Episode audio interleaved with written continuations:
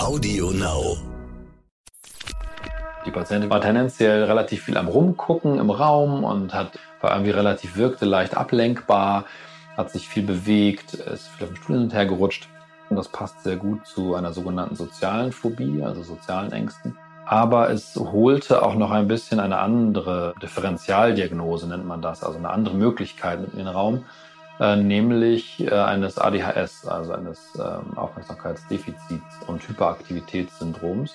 Das Spannende an diesem Fall war, dass sich dadurch ein Großteil der Symptomatik aufgelöst hat. Und das mhm. ist auch extrem selten, ne? weil das, was sie da hatte als Bild, ist natürlich etwas, was sich dann auch verfestigen kann. In diesem Fall hätten wir auch lange therapieren können mit einer Psychotherapie. Wir hätten die zugrunde liegende Ursache nicht äh, behoben und die Patientin wäre weiterhin nervös gewesen. Ärzte sollen Leben retten. Ärzte sollen Krankheiten erkennen und Leiden heilen. Aber was ist, wenn sich eine Krankheit nicht so leicht erkennen lässt? Was, wenn rätselhafte Beschwerden es den Medizinern schwer machen, die Ursache einer Erkrankung zu finden? Dann kann man nur hoffen, dass man einen Arzt an seiner Seite hat, der dranbleibt, der nicht nachlässt, bis er sie endlich gefunden hat. Die Diagnose, der Stern-Podcast. Ich bin Annika Geisler, Ärztin und Redakteurin und beim Stern für die Rubrik Die Diagnose verantwortlich. Hier erzählen Mediziner von ihren ungewöhnlichsten Fällen. Mein Gesprächspartner ist Dr. Benjamin Siemann. Er ist Facharzt für Psychosomatik und Psychotherapie und ärztlicher Leiter am Medizinischen Versorgungszentrum Verhaltenstherapie Falkenried in Hamburg. Mit ihm sprach ich vor einiger Zeit in dieser Podcast-Reihe schon über einen anderen Fall. Damals ging es um eine ältere Dame, die Kopfschmerzen hatte, keine Freude mehr am Lesen hatte, sich grundlos traurig fühlte und keine Freunde mehr treffen wollte. Eine depressive Episode stand als Verdacht im Raum. Am Ende kam etwas ganz anderes als Ursache heraus. Der Titel jener Folge heißt Blickdiagnose. Heute unterhalte ich mich mit Benjamin Siemann über den Fall einer jungen Frau.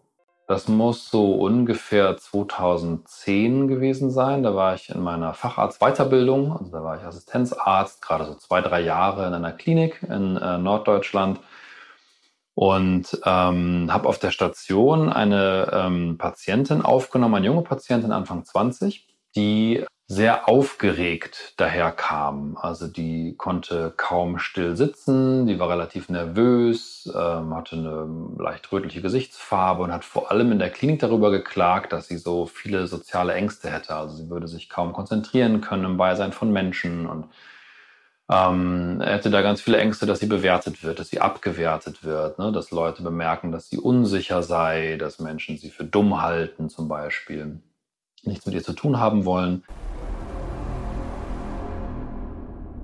Das gestaltete sich erstmal so, dass dieses Gespräch so ein bisschen so wirkte. Ne? Also ich war auf einer Schwerpunktstation damals für äh, soziale Phobien und Borderline-Störungen. Das war so eine gemischte Station.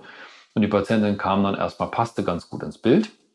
So, das wird ja auch ein bisschen vorsortiert dann, wo eine Patientin hinkommt in Vorgesprächen.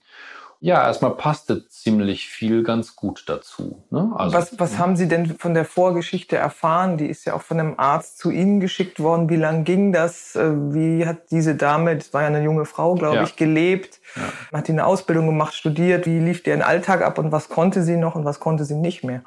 Ja, die war in einem Studium, das sie nicht richtig gut weiterführen konnte und hatte äh, angefangen, sich zurückzuziehen. Also ne, sie hat, hat ja plötzlich bemerkt, dass sie im sozialen Kontext mit anderen Menschen nicht mehr so sich verhalten kann, wie sie das kannte von sich, hat dann angefangen, äh, ihre Freundin nicht mehr zu treffen, sich ihr Zuhause zurückzuziehen, konnte sich nicht mehr gut konzentrieren, weil sie irgendwie die ganze Zeit auch relativ nervös war, hat das auf die Ängste zurückgeführt, immer wieder darüber nachgegrübelt was andere Menschen über sie denken könnten, hat dann angefangen, ja, Prüfungen natürlich irgendwie zu vermeiden. Der Hausarzt hat sie dann an eine Psychotherapie verwiesen. Sie hat ambulant keine Psychotherapie gefunden. Und dann ist sie äh, in die Schönklinger Bramstedt, da war ich in der Zeit, äh, gekommen und saß dann im Aufnahmegespräch. Hatte sie denn auch körperliche Symptome, von denen sie berichtet hat? Ja, sie hatte tendenziell einen schnellen Herzschlag. Also die Herzfrequenz war relativ hoch. Der Blutdruck war noch ein bisschen erhöht, aber einigermaßen okay. Eine eher rosige Gesichtsfarbe. Also alles erstmal Dinge, wo man denken könnte, gut, das passt auch wunderbar zu Angst. Ne? Also wenn man, man ist ja in einer sozialen Situation, wenn man beim Arzt untersucht wird, Und das passte zu dem, was sie erzählte. Hm. Das heißt, als Sie sie das erste Mal sahen, saß sie nervös auf dem Stuhl. Wie muss man sich das genau, genau vorstellen? Ich mache mach jetzt mal nicht vor, sonst knistert das Mikrofon so viel. Aber ja, genau. Also die war tendenziell relativ viel am Rumgucken im Raum und hat war irgendwie relativ wirkte leicht ablenkbar, hat sich viel bewegt, ist viel auf dem Stuhl hin und her gerutscht.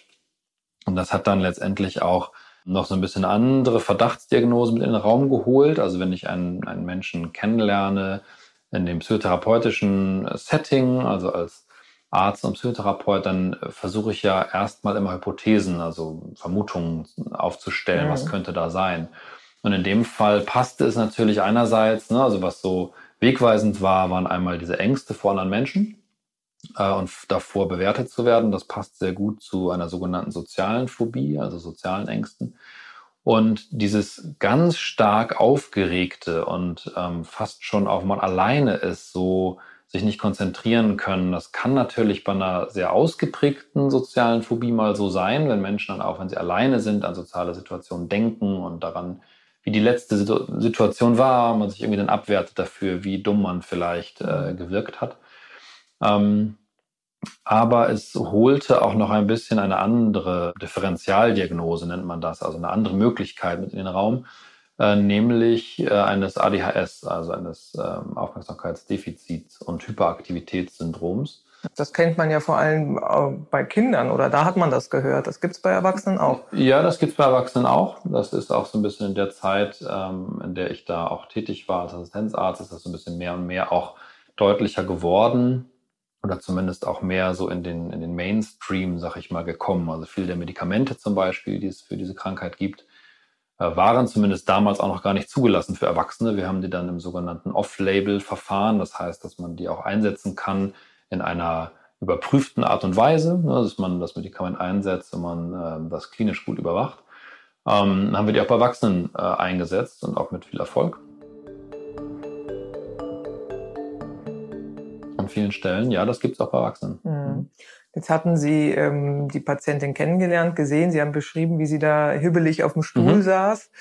Ähm, hatten die Differentialdiagnose ADHS auch im Kopf. Nochmal zurück zu den sozialen Phobien. Können Sie da ganz allgemein mal erklären oder beschreiben, wie Betroffene leben, äh, wie die im Alltag funktionieren, wenn mhm. sie tatsächlich eine soziale Phobie haben? Mhm, gerne. Ähm, also eine soziale Phobie entwickelt sich typischerweise schleichend. Ähm, es gibt ja sehr unterschiedliche ähm, Grunddispositionen oder so ein bisschen so Eigenschaften vielleicht. Ne? Manche sind eher so nach draußen gehend und laut und äh, gehen unter Menschen und sind gerne kontaktfreudig. Andere Menschen sind vielleicht sowieso auch schon ähm, von Hause aus, in Anführungsstrichen, ähm, zurückhaltender, schüchterner. Ähm, und das ist nicht zwingend für die Entwicklung seiner Diagnose, aber es gibt dann so Teufelskreise, die sich da bilden können. Ähm, und das hat auf jeden Fall viele Einflussfaktoren. Man vermutet bei den meisten psychischen Erkrankungen eine gewisse genetische Vorempfindlichkeit vielleicht oder Verwundbarkeit, sagen wir mal so. Und dann kommen halt andere Situationen, Schlüsselsituationen, Schlüsselerlebnisse dazu in der Lerngeschichte ähm, wie zum Beispiel Bloßstellungen, Beschämungen. Ähm, das können entweder einmalig krasse Situationen sein, man kann sich das vielleicht vorstellen, ne, wenn man ähm, keine Ahnung, der, einer der Klassiker wäre ja vielleicht, man bekommt als Kind, weiß ich nicht, in der Mitte der Klasse die Hose runtergezogen oder so und steht mhm. auf einmal halb nackt da mhm. oder ähm, das wären so typische, sehr starke Beschämungssituationen. Ne? Es kann aber auch sowas sein wie ein Blackout, wenn man vor der Klasse steht und was sagen soll. Äh, Sie merken, jetzt kommen gerade viele Beispiele aus der Schule. Also da mhm. spielt es ja. natürlich viel eine Rolle. Es kann sich aber auch später entwickeln. Typischerweise entwickelt sich das aber schon so im, im Adoleszentenalter, also im Übergang von der Kindheit, jugendlicher, Erwach junger Erwachsener.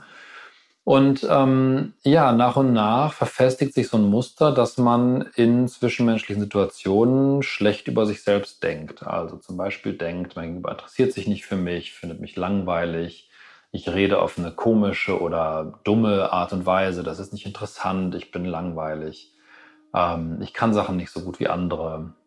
Man hat dann schnell auch Angst davor, äh, vor anderen Menschen zu essen, wenn man sich dabei dumm anstellen könnte. Ne? Sowas wie ein Gang in einer Cafeteria vor anderen Menschen mit so einem Tablett irgendwo hin und jeder mhm. kann sich vorstellen. Äh, ne? Das ist dann ja auch so ein bisschen wie so eine ja, selbsterfüllende Prophezeiung, ne? so ein Teufelskreis.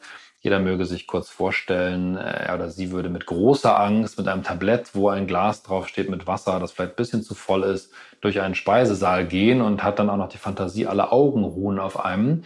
Dann äh, wird man nervös, dann äh, fängt man an, sich sehr stark auf das Tablett zu konzentrieren. Die Muskeln fangen an, sich stärker zusammenzuballen, fängt vielleicht an, ein bisschen zu zittern, was dazu mhm. führt, dass das Glas anfängt zu wippeln. Das macht Geräusche, dann gucken wirklich Leute, dann denkt man, oh Gott, so, und das ist einfach ein sich selbst verstärkender Kreislauf. Da kann man sich, ich weiß nicht, wer das gerade ein bisschen versucht hat nachzuvollziehen, möglicherweise sogar so, sowas schon bemerken, auch wie einen gewissen Anstieg des Herzschlags. Man mm. wird dann nervös und das, äh, da kommt man dann schwer wieder raus. Und dann passiert halt zum Beispiel auch sowas, wie man stolpert oder man das Glas kippt um oder so. Und dann mm. ähm, müsste es nur so sein, dass zufällig jemand weiter weg lacht, weil das muss ja gar nichts miteinander zu tun haben. Und trotzdem wird es dann verarbeitet und gespeichert, als die Leute lachen über mich. Äh, weil das ist etwas, ähm, was so die Aufrechterhaltung der sozialen Phobie, also wieso man die Störung nicht wieder verlernt oder verliert oder da rauskommt, das spielt da eine große Rolle für. Ähm, das ist die äh, sogenannte äh, Selbstaufmerksamkeit. Ähm, mhm. mit der man eben nicht mehr überprüft, stimmt das eigentlich, was ich denke über mein Gegenüber, sondern äh, man guckt auch gar nicht mehr hin. Wenn man sich schämt oder denkt, man, äh, man will gerade im Erdboden versinken, guckt man typischerweise nicht offen und forschend in die Gesichter, die um einen herum sind. Mhm. Ähm, wenn man irgendwie einen Vortrag halten soll oder wenn man äh, mit Menschen in eine Gruppe kommt von Menschen, mit denen man redet, sondern man guckt eher auf seine eigenen Füße und dann kann man jedes Geräusch, das man hört, auf sich selbst beziehen. Das heißt, Selbstaufmerksamkeit heißt, ich habe überhöhte Selbstaufmerksamkeit ja, und gucke immer genau. nur auf mich selber. Ja, genau. Mhm. Man fokussiert sich sehr stark mhm. auf die eigenen Körperempfindungen. Ähm, das kennt man ja vielleicht auch bei Angst, ne, dass man das Herz fast äh, klopfen hört äh, oder ganz doll spürt. Und das ist so eine, ja, so ein, so ein selbstverstärkender Kreislauf. Mhm. Darf ich ganz kurz nochmal zu dem Begriff zurück, soziale Phobie? Sie haben das als äh, Krankheitsbegriff eingeführt eben oder erklärt man das aushandelt, man kennt, viele Leute kennen ja eine Phobie vor Dingen oder vor Tieren. Ich sage mal Spinnenphobie, ja. der Klassiker. Soziale Phobie, wenn man es übersetzt, ist dann einfach die große Angst vor äh, Interaktion mit anderen Menschen oder ja. im öffentlichen Raum unterwegs zu sein. So? Genau, vor allem die Interaktion mit anderen Menschen. Ähm, gut, wie Sie es beschrieben haben, denn ähm, Menschenmengen sind nicht zwingend ein mhm. Problem. Also spannenderweise könnte einem jemand erzählen, dass er unter einer sozialen Phobie leidet und gerne zu Fußballspielen ja. geht, also mhm. jetzt Prä- oder Post-Corona, mhm. ähm, weil man dann so sehr in einer Menschenmenge untergeht, dass man gar nicht direkt in der Interaktion mhm. ist. Und alle sind abgelenkt und gucken auf den Ball und auf die Spieler und so. Das fand ich am Anfang überraschend und habe das die ersten Male gar nicht geglaubt so als junger Assistenzarzt, wo ich das noch nicht so gut wusste, habe gedacht, huch, das kann doch gar nicht sein. Wie kann jemand Angst vor Menschen haben und gerne zu Fußballspielen gehen? Genau, aber es geht um diese soziale Interaktion. Mhm. Also Interaktion heißt ja, dass man miteinander zu tun hat, das zwischenmenschliche Miteinander, ne? dass man äh, miteinander redet oder in mhm. Kontakt tritt. So. Wie, wie ähm, ich sage jetzt mal nicht, wie sehen solche Menschen aus, aber ähm, wenn Sie sagen, die wollen möglichst nicht auffallen, äh, möglichst, dass keiner hinguckt, wenn, wenn Sie durch die Kantine gehen oder einen Vortrag, würden Sie vielleicht ja dann gar nicht mehr halten. Kann man sagen, die, weiß ich nicht, ziehen sich ganz unauffällig an oder was passiert ja, da? Ja, das ist, äh, das ist so ein bisschen der nächste Teufelskreis, weil ähm, wenn man jetzt versucht, sich besonders unauffällig anzuziehen, also sehr absichtlich, dann wird es möglicherweise schon wieder auffällig. Also mhm. eines der besten Beispiele vielleicht an das mit dem auch jeder sich irgendwie verbinden kann, ist doch das, wenn man in der Schulzeit äh, versucht hat, äh, wenn man die Hausaufgaben nicht gemacht hat, auf keinen Fall aufzufallen. Also man war dann der Einzige, der ganz intensiv im Buch gelesen hat, weil man so wirken wollte, als würde man gerade beschäftigt sein oder so. Alle anderen haben es nicht gemacht und schon war man derjenige, der dran kam. Da kann man dann einerseits, habe ich damals immer gedacht, gut, die Lehrer haben irgendwie so einen, so einen Röntgenblick oder so. Mittlerweile weiß ich oder ahne ich, dass einfach diese Art von besonderem Verhalten, besonders unauffällig wirken zu wollen, ist halt wieder besonders auffällig. Mhm. Also ich habe das erlebt, dass Patienten sich halb hinterm Flipchart verstecken, wenn sie so, ein, so eine Übung machen in einer Psychotherapiegruppe. Da übt man dann mhm. ja genau. Und ähm, die standen dann zum Teil so auffällig, halb hinter diesem Flipchart, dass das jeder komisch gefunden hätte. Mhm. Also kaum einer würde das sehen und nicht komisch finden, wenn derjenige, der den Vortrag hält, halb hinterm Flipchart verschwindet und sich so halb versteckt. Also Ähm, ein, zweiter, ein zweiter Punkt ist, dass die Klamotten häufiger auch mal insofern auffällig sind, als dass typischerweise auch Angst besteht, dass andere sehen können, dass man schwitzt in den Achseln zum Beispiel. Mhm. Was dann dazu führt, dass Menschen mit einer sozialen Phobie häufiger mal mehr Klamottenschichten anziehen, damit man das bloß nicht sieht. Und jetzt kann man sich überlegen, wenn man mehr Klamottenschichten anzieht, dann wird es wärmer und man schwitzt mehr. Und dann schwitzt man vielleicht auch an der Stirn. Und das ist, sind so, ähm, gehört auch zu diesen Teufelskreisen dazu oder die Cappy, die ganz besonders weit ins Gesicht reingezogen wird, als mhm. äh, bei dem Einzigen in der, in der Gruppensituation oder mhm. so. Ähm, und es gibt, ähm, es gibt auch noch eine Art von Verhalten, das, wo man erstmal gar nicht an die soziale Phobie denkt. Und das ist das sogenannte kontraphobische Verhalten. Also kontra mhm. heißt dagegen. Und manchmal ähm, sind es auch Menschen, die dann besonders äh, aggressiv oder bullig am Anfang wirken. Also weil sie irgendwann gemerkt haben, okay, das ist auch ein Lernprozess. Ne? Man merkt dann, alles klar, wenn ich äh, zuerst angreife, greift der andere nicht mehr an. So, also ich habe da Patienten äh, und Patientinnen erlebt. Auf den ersten Blick hätte ich niemals an eine soziale Phobie gedacht äh, oder irgendwie eine soziale Ängstlichkeit. Dafür sahen die viel zu auffällig aus mit Piercings, Tattoos, wo man irgendwie so ja, das ähm, soll, weiß nicht, ist natürlich irgendwie jetzt eine Art von Vorurteil, das ich hier gerade ausspreche. Ähm, dennoch ist es ja was, was ich immer versuche in der Psychotherapie möglichst zu bemerken und dann zu nutzen, also äh, zu überprüfen. Aber äh, es gibt ja auch eine ganz spontane Reaktion. Und wenn mir jemand mit äh, Biker-Klamotten und Tattoo und Piercing im Gesicht entgegenkommt, denke ich im ersten Moment nicht, das ist ein sozial ängstlicher ja. Mensch dann noch vielleicht mit einem grimmigen Gesichtsausdruck oder so. Aber ich habe halt Menschen in der Psychotherapie gehabt, die dann ja sich Schritt für Schritt öffnen und die genau sowas erzählen, die genau sagen, boah, ich habe immer so Angst gehabt. Und dann habe ich immer gemerkt, äh, ich habe dann so Angst gehabt vor Menschen mit Tattoos und mit, also, ich hoffe, das ist in Ordnung, wenn ich das so erzähle. Das ist ja jetzt ein Beispiel. Das ist ein ne? Beispiel, ne? genau. Und es ist ja ähm, ein, ein Beispiel dafür, dass es dann auch fast schon so klischeehaft mhm. wird. Und das ist ja auch genau das, was dann manchmal das Problem ist. Es ist dann auch keine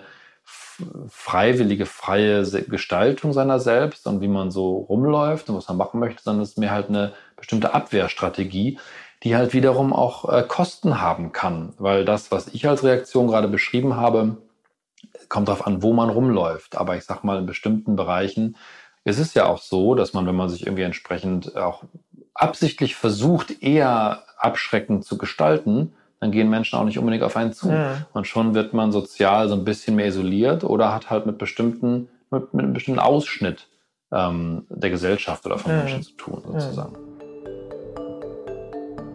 Aber letztlich wird das ein schwerer Krankheitsverlauf ist einer sozialen Phobie. Kann es ja sein, dass die Menschen dann einfach zu Hause sitzen und gar nicht mehr rausgehen. Ja, das ähm, kann im Extremfall sein. Meistens schaffen die das aber schon. Also dieses sich ganz zu Hause isolieren und gar nicht mehr rausgehen, das ist meistens eher dann in Richtung einer Agoraphobie, also einer Platzangst nennt man das mhm. im Sinne von, also Platz, vom Marktplatz, also dass man nicht über weite, große Flächen geht. Oder Panikstörung, das sind mehr so die Ängste, wo man dann so gar nicht mehr rausgeht. Bei den sozialen Phobien geht man schon raus ähm, und versucht aber halt äh, zwischenmenschliche Kontakte auf ein Minimum runterzufahren. Aber letztlich so Sachen wie Studium, Ausbildung, Schule, das ist ja ein schwerer Weg dann, wenn man ja, das mit einer sozialen ein Phobie durchlaufen muss und sich immer wieder aufraffen muss und dann hinterm ja. Flipchart verstecken muss. Ja, das ist ein äh, schwerer Weg. Mhm. Mit äh, viel, viel Angst und mit ähm, sich durchschummeln und mit den, ne, also sehr kreativ und mit Versuchen, möglichst um Dinge herumzukommen und vor allem mit so unglaublich viel Selbstaufmerksamkeit und Selbstabwertung auch. Ne? Also weil ähm, das, was da an, an Abwertung passiert, ist größtenteils, sicherlich nicht zu 100 Prozent, aber zum ganz großen Prozentsatz einfach auch nur im Kopf des Betroffenen oder der Betroffenen. Denn wir alle können uns das ja auch nochmal kurz deutlich machen. Meistens sind die Bewertungen, die man über sich selbst hat, strenger als das, was das Umfeld bewertet. Und ähm, wie ich das auch gerade beschrieben habe, ne, manchmal sind die Bewertungen auch komplett anders. Also dann sitzt da jemand und ich denke als Therapeut, also ich kann ja auch keine Gedanken lesen, mein erster Eindruck ist, boah, das ist aber eine selbstsichere Person. Und ähm, dann fange ich an, mit der zu reden und dann wird vielleicht deutlich, dass die einfach ständig mich angreift und dann merke ich, das ist ja komisch, also doch gar keinen Grund. Und dann, ähm, oder denke ich zumindest, oft mhm. gibt es keinen. Und dann, ähm, dann kommt nach und nach raus, ja, okay, eigentlich steckt da ganz viel Angst dahinter. Und das das macht dann halt auch so zwischenmenschliche Kontakte so leicht kaputt und mhm. hat, so, hat so hohe Kosten. Und dieser Mensch selbst leidet aber sehr drunter.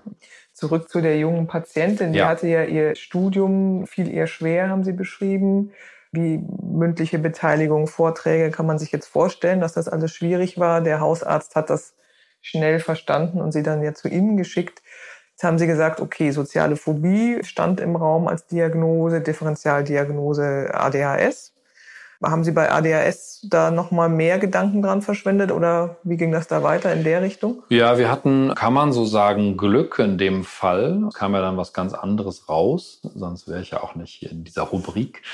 wir machen im, in der Klinik immer ein Aufnahme-Routine-Labor. Also wir haben da Gedanken dran verschwendet, klar, oder, oder eingesetzt für und hatten auch Testungen vor. Man kann das ja überprüfen. Ne? Man macht erstmal Interviews, Beobachtungen und eben auch Testungen. Und äh, wir machen aber äh, standardmäßig ein Aufnahmelabor, ein EKG. EKG war unauffällig, außer dass sie eine schnelle Herzfrequenz hatte. Mhm. Und im Aufnahmelabor kam dann letztendlich das fehlende Puzzleteil. Äh, die Patientin hatte eine Überfunktion der Schilddrüse. Die kann Symptome machen wie schnellen Herzschlag, rote Gesichtsfarbe, Unruhe, Nervosität, Hibbeligkeit und so weiter. Das ist etwas, was in einem einfachen Routinelabor gefunden werden kann. Wir mussten da auch nicht speziell nachsuchen. Das überprüfen wir immer. Die Schilddrüse ist sowohl bei einer Unterfunktion äh, kann, spielt die eine Rolle bei mhm. psychischen Erkrankungen, nämlich in Richtung Depression, Apathie, sich nicht aufraffen können, solche Dinge, äh, Gewichtszunahme äh, und andersherum äh, die Überfunktion der Schilddrüse spielt dann eine Rolle, wenn sozusagen so eine hohe Nervosität ist. Das heißt, den Parameter prüfen wir immer. Es kann aber sein, und das möchte ich zur Entlastung des Kollegen äh, sagen, der das ambulant gemacht hat. Also es kann natürlich passieren, so, dass man einen typischen Fall sieht und eine Patientin dann weiterverweist an einen anderen Facharzt.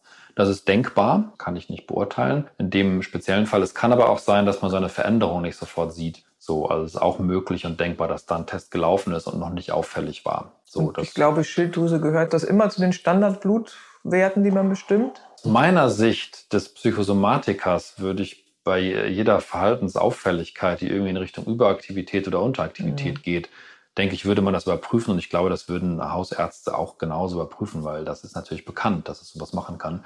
Gleichzeitig ähm, es ist vorstellbar und es passieren Fehler, dass einfach etwas mal übersehen wurde. Vielleicht hat die Patientin das auch anders geschildert und ne, da gibt es irgendwie verschiedene Faktoren. Vielleicht wurde es auch einfach übersehen. Also ich bin mir mhm. relativ sicher, dass ich auch schon Sachen übersehen habe. Oder nein, nicht relativ sicher. Ich bin mir sehr sicher, dass ich auch schon Sachen übersehen habe, die dann andere Kollegen im Nachhinein irgendwann entdeckt ja. haben und gesagt haben, Mensch, äh, hätte man mal früher merken können.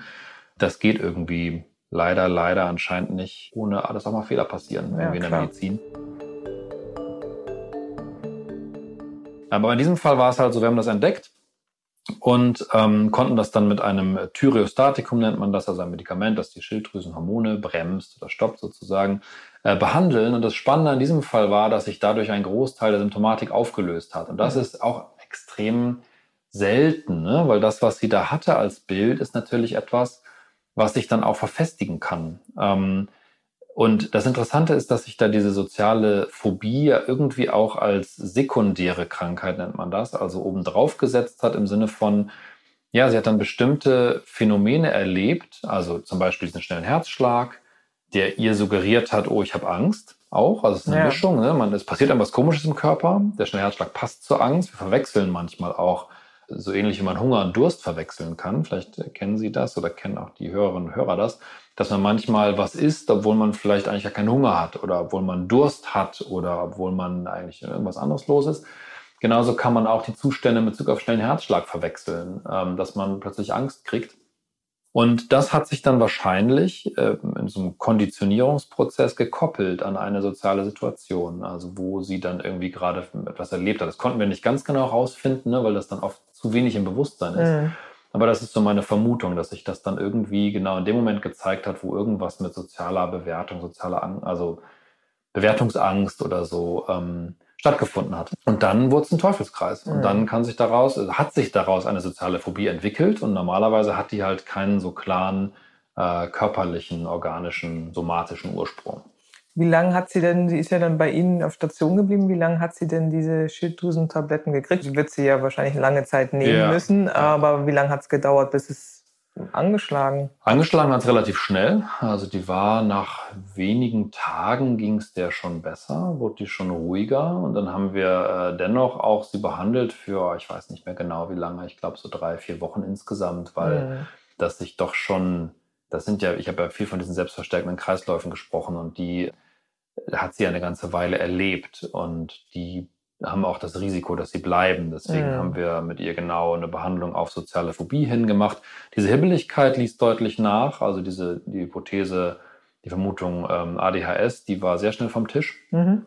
ähm, sodass wir uns eher dann noch auf diese ja, Verarbeitung dessen, was sie erlebt hat und dass sie dann nicht so was übrig behält, wie ja, diese Ängste bewertet zu werden und äh, nicht mehr Vorträge zu halten und solche Dinge. Das haben wir dann genau mit ihr geübt. Und dann ist die auch sehr gut wieder gegangen.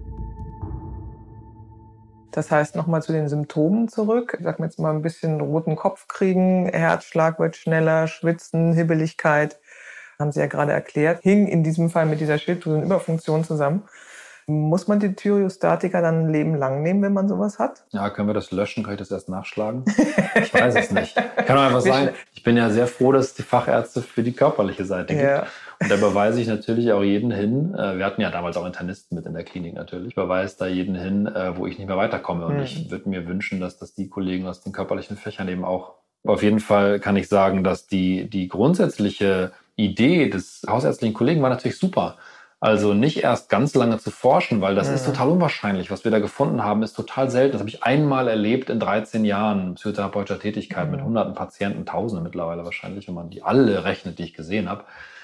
Und äh, das ist so, es ist ganz selten. Insofern macht es total Sinn, äh, immer auch gleichzeitig schon auf die Psyche zu gucken, weil auch in diesem Fall wird ja deutlich, das ist nicht getrennt. Also man kann nicht sagen, ja, diese Erlebnisse mit den sozialen Ängsten, die gibt's jetzt gar nicht, weil das kam ja von der Schilddrüse, das ist ja viel zu kurz gegriffen. Mhm. Die hat ja eine Lerngeschichte äh, gehabt jetzt in den letzten Monaten, wo sie für sich abgespeichert hat. Ne? Sie kriegt Angst in sozialen Situationen, äh, sie fühlt sich bewertet, sie macht das nicht mehr. Äh, sie ist auch ab jetzt ein Mensch, die so eine Phase hatte, wo sie im Studium nicht klar kam für kurze Zeit. Das muss man ja erstmal irgendwie verarbeiten. Insofern macht das schon ganz, ganz viel Sinn, glaube ich, dass wir so Dinge ähm, tun, wie frühzeitig Meinungen mit einholen von Kollegen aus anderen Richtungen, um halt da nichts zu übersehen. Wie ist das denn jetzt bei Ihrer Tätigkeit? Machen Sie immer auch ein Labor, wenn Sie Patienten haben oder bringen die Patienten Labor mit?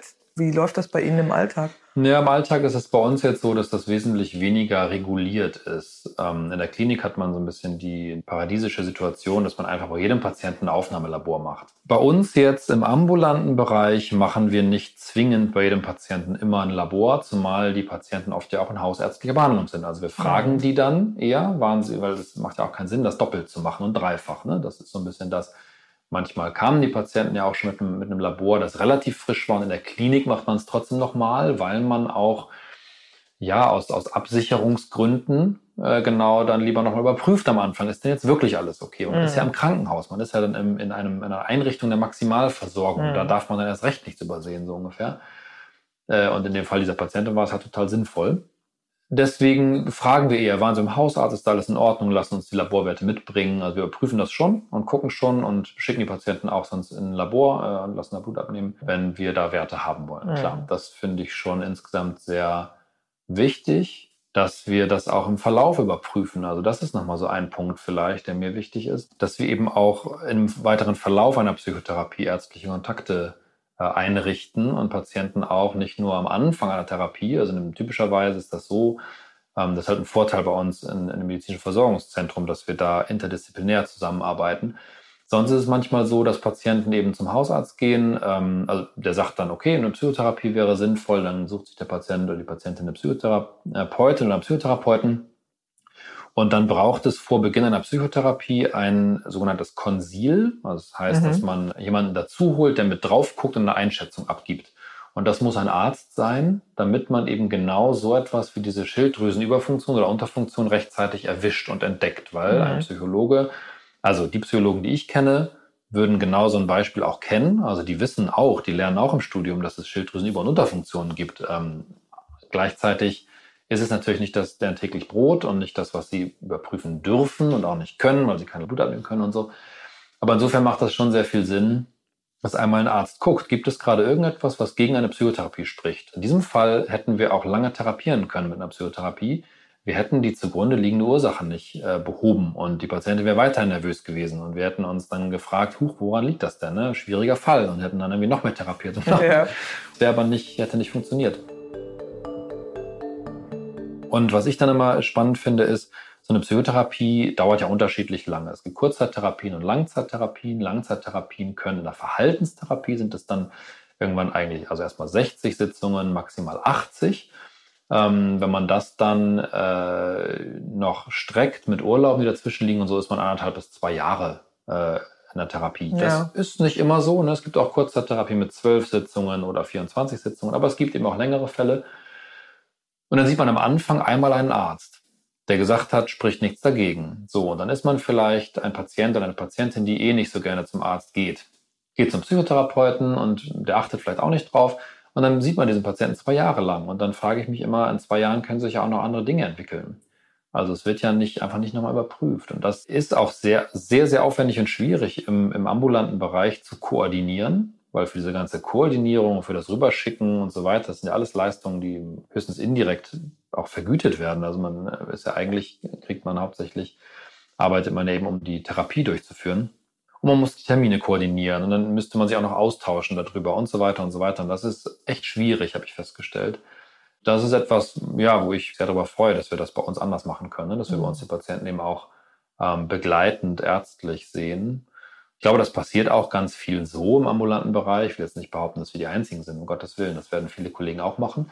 Aber uns ist halt schön, dass wir das so mhm. schnell äh, uns abstimmen können. Aber das ist sozusagen was, was Sie aus Ihrem Alltag dann ja weiterempfehlen könnten, für, auch für Hörerinnen und Hörer, die eine Psychotherapie machen, die länger läuft, dass man dann doch zwischendurch nochmal zum Arzt geht und äh. Blut ja. abnehmen lässt und überprüfen lässt. Ja ist dann noch alles in Ordnung. Auch Auf wenn das sich über anderthalb oder zwei Jahre streckt, die Therapie. Auf jeden Fall. Also gerne immer in Absprache mit dem Psychotherapeuten, ne? Also weil das soll ja keine, keine fiese Kontrolle sein, weil man glaubt, der macht das nicht gut genug. So, da, ich würde es immer absprechen. Und ich würde mich sehr wundern, wenn jemand dagegen wäre. Also es müsste im Interesse aller sein, äh, dass man das regelmäßig auch gegencheckt und überprüft, definitiv. Das war die Diagnose. Mein Name ist Annika Geißler. Bleiben Sie gesund. Bis zum nächsten Mal. Die Diagnose. Der Stern Podcast. Alle zwei Wochen neu auf AudioNow und stern.de. AudioNow.